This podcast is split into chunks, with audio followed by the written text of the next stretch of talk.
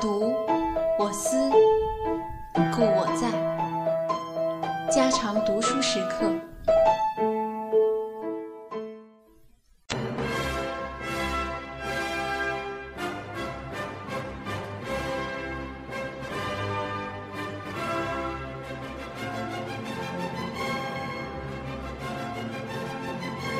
光明的流星在小城的天空照耀了一晚之后，克里斯托弗精神上便受到确切不移的影响。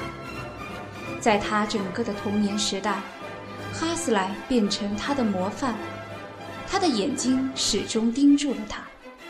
学着哈斯莱的样，六岁的孩子也决心要写音乐了。其实，好久以前，他已经不知不觉的。在那里作曲了，他没有知道自己作曲的时候，已经在作曲了。对一个天生的音乐家，一切都是音乐。只要是颤抖的、震荡的、跳动的东西。大太阳的夏天，刮风的夜里，流动的光，闪烁的星辰，雷雨。鸟语虫鸣，树木的呜咽，可爱或可厌的人声，家里听惯的声响，咿咿呀呀的门，夜里在麦管里奔流的雪。世界上一切都是音乐，只要去听就是了。这种无所不在的音乐，在克里斯托弗心中都有回响。他听见所感，全部化为音乐。他有如群蜂嗡嗡的蜂房。可是谁也没有注意到，他自己更不必说了。像所有的儿童一样，他一天到晚哼个不停，不论什么时候，不论做着什么事，在路上一蹦一跳的时候。躺在祖父屋子里的地板上，手捧着脑袋，看着书中的图画的时候；在厨房里最黑的一角，薄暮时分坐在小椅子里茫然出神的时候，他的嘴里老是在那里咿咿呜呜，闭着嘴，鼓着腮帮，卷动舌头。他这样会毫不厌倦地玩上几小时。母亲先是没有留意，然后不耐烦地叫起来了。等到这种迷迷糊糊的状态使他厌烦了，他就想活动一下，闹些声音出来。于是他编点音乐，给自己直着嗓子唱。他为了日常生活不同的节目编出不同的音乐，有的。是为他早上像小鸭子一般在盆里洗脸时用的，有的是为他爬上圆凳坐在可恶的乐器前面用的，更有为他从凳上爬下来时用的，那可比爬上去时的音乐明朗多了。也有为妈妈把汤端上桌子时用的，那时他走在他前面奏着军乐。他也有着气概非凡的进行曲，一边哼一边很庄严地从餐室走到卧室。有时他趁此机会和两个小兄弟组织一个游行队伍，三口一个跟着一个，一本正经地走着，各奏各的进行曲。当然，最美的一支是克里斯托弗留给自己用的。什么场合用什么音乐都有严格的规定，克里斯托夫从来不会用错，别人都会混淆，他可对其中细微的区别分辨得很清楚。有一天，他在祖父家里打转，跺着脚，仰着脑袋，挺着肚子，无休无止地转着，转着，直转得自己头晕。一边还哼着他的曲子。老人正在剃胡子，停下来，探出他满是皂沫的脸，望着他问：“你唱什么呢，孩子？”克里斯托夫回答说：“不知道。”再来一下，祖父说。克里斯托夫试来试去，再也找不到他的调子了。祖父的留神使他很得意，想借此卖弄一下他的好嗓子，便独出心裁唱了一段歌剧。可是老人要他哼的并非这个。约翰米歇尔不作声了。似乎不理他了。可是孩子在隔壁屋里玩耍的时候，他特意让房门半开着。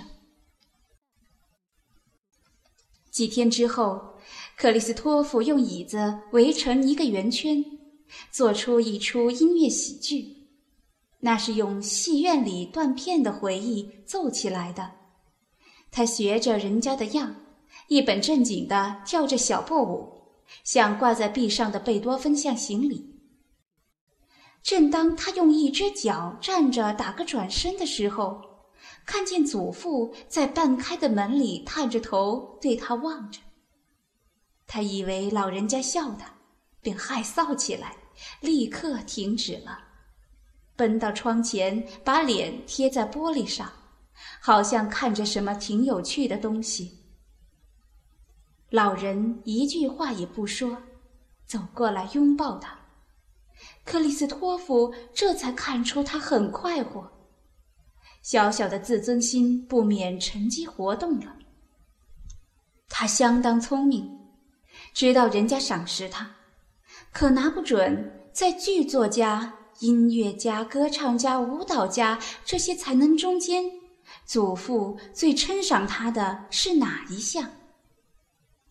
他想，大概是歌舞部分，因为那是他自己最得意的玩意儿。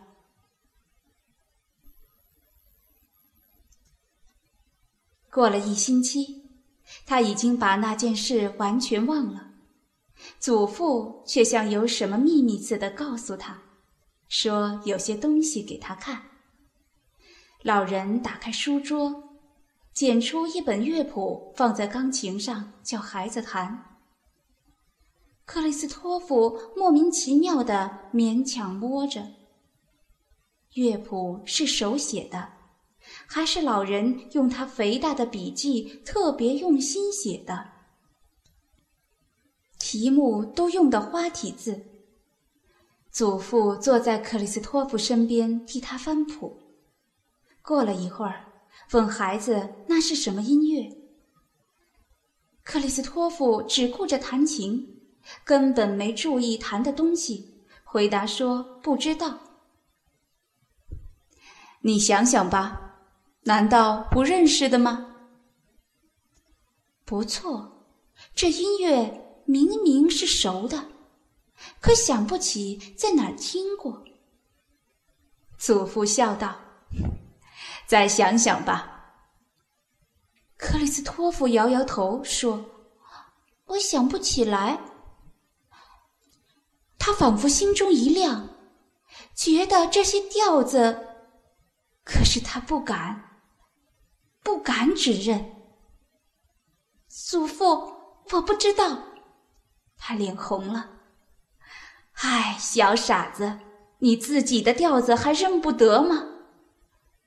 对，他知道是自己的，可是给人家一提，倒反吃了一惊。他嚷着：“哦，祖父！”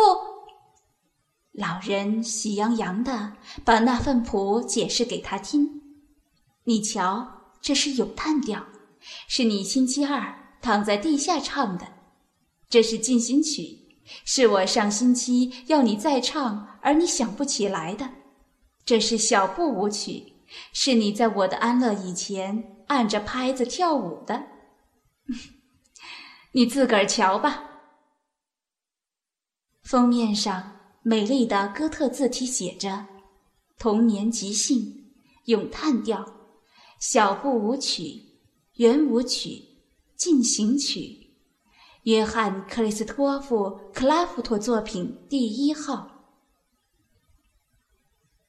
克里斯托夫简直愣住了，他看到自己的名字、美丽的题目、大本的乐谱，他的作品，他只能结结巴巴的接着说：“哦，祖父，祖父。”老人把他拉到身边，他扑在老人膝上，把头钻进他怀里，快活的脸红了。比他更快活的是老人，装着若无其事的声音和他说：“因为他觉得自己快要感动的忍不住了。当然，我按照调性替你加上了伴奏和和声，还有……”他咳了一声。还有，我在小步舞曲后面加上一段特里奥，因为。因为那是习惯如此，而且，我想也没什么害处。他把那段特里奥弹了一遍。克里斯托夫因为能跟祖父合作，觉得很得意。那么，祖父也得写上您的名字啊。不用写，除了你也用不着别人知道，只要。他声音发抖了。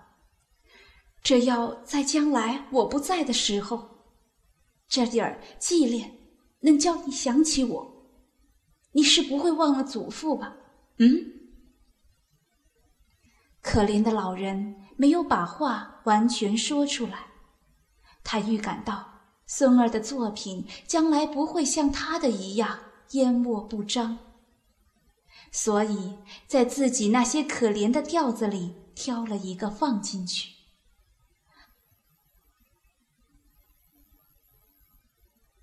啊，也很谦卑，很动人，因为他只想以无名的方式参加一缕思想，不让它完全消灭。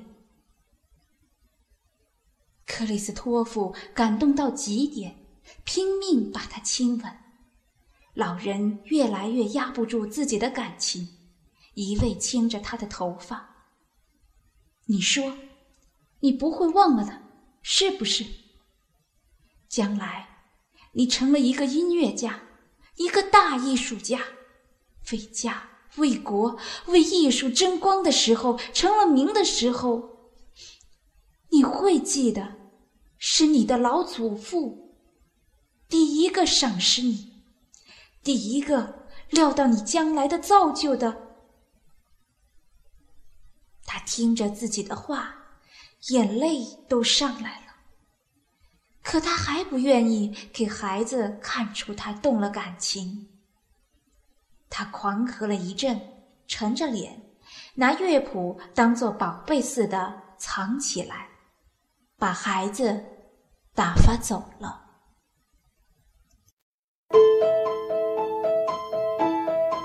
家常读书制作，感谢您的收听。